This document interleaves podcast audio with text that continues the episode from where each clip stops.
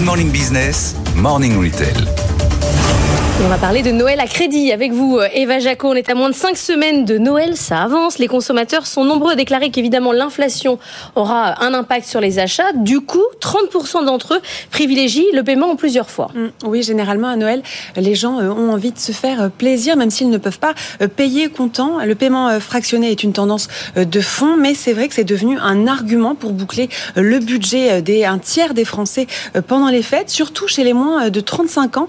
Alors d'ailleurs, cette année, le budget total euh, des Français pour les fêtes serait de 549 euros. C'est un budget euh, en légère baisse par rapport euh, à l'année dernière. Alors cette année, on paye en plusieurs fois en magasin, mais aussi en ligne, où les paiements par crédit se sont démocratisés. Un moyen de paiement utile pour les budgets cadeaux, puisque pendant cette période, eh les Français procèdent à des arbitrages. C'est ce que nous a confié Patrick, Patrick Jocteur-Montrosier, le directeur des pôles clients et magasins de King Jouet à Noël, souvent, les familles ont tendance à préserver les enfants et donc à réaliser des arbitrages plutôt en faveur des enfants et en défaveur du reste. Peut-être que le repas de Noël sera un petit peu moins riche ou un petit peu moins garni que les autres années.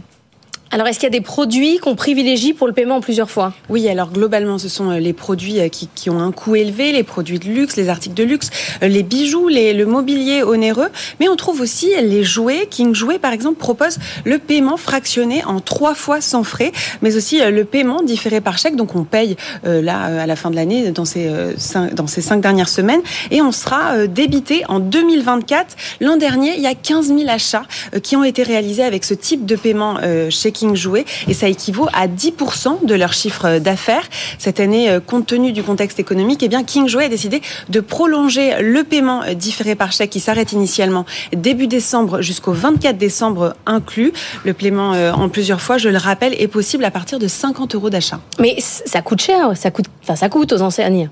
Oui, ces méthodes de paiement représentent des coûts fixes euh, assez élevés euh, pour les enseignes. Toujours euh, chez King Jouet, le paiement différé représente 30 000 euros de coûts fixes annuels. Sur chaque transaction, l'enseigne paye 1,6% du montant de l'achat du client aux banques. C'est ce que nous a confié Patrick Jocteur-Monrosier on rogne un peu sur nos marges, mais on se dit en favorisant les achats des clients, on devrait, on l'espère, se retrouver dans le volume d'achat qui va être réalisé. Donc il y aura un peu plus d'achats, on gagnera un peu moins d'argent, mais avec le volume global, on devrait s'y retrouver.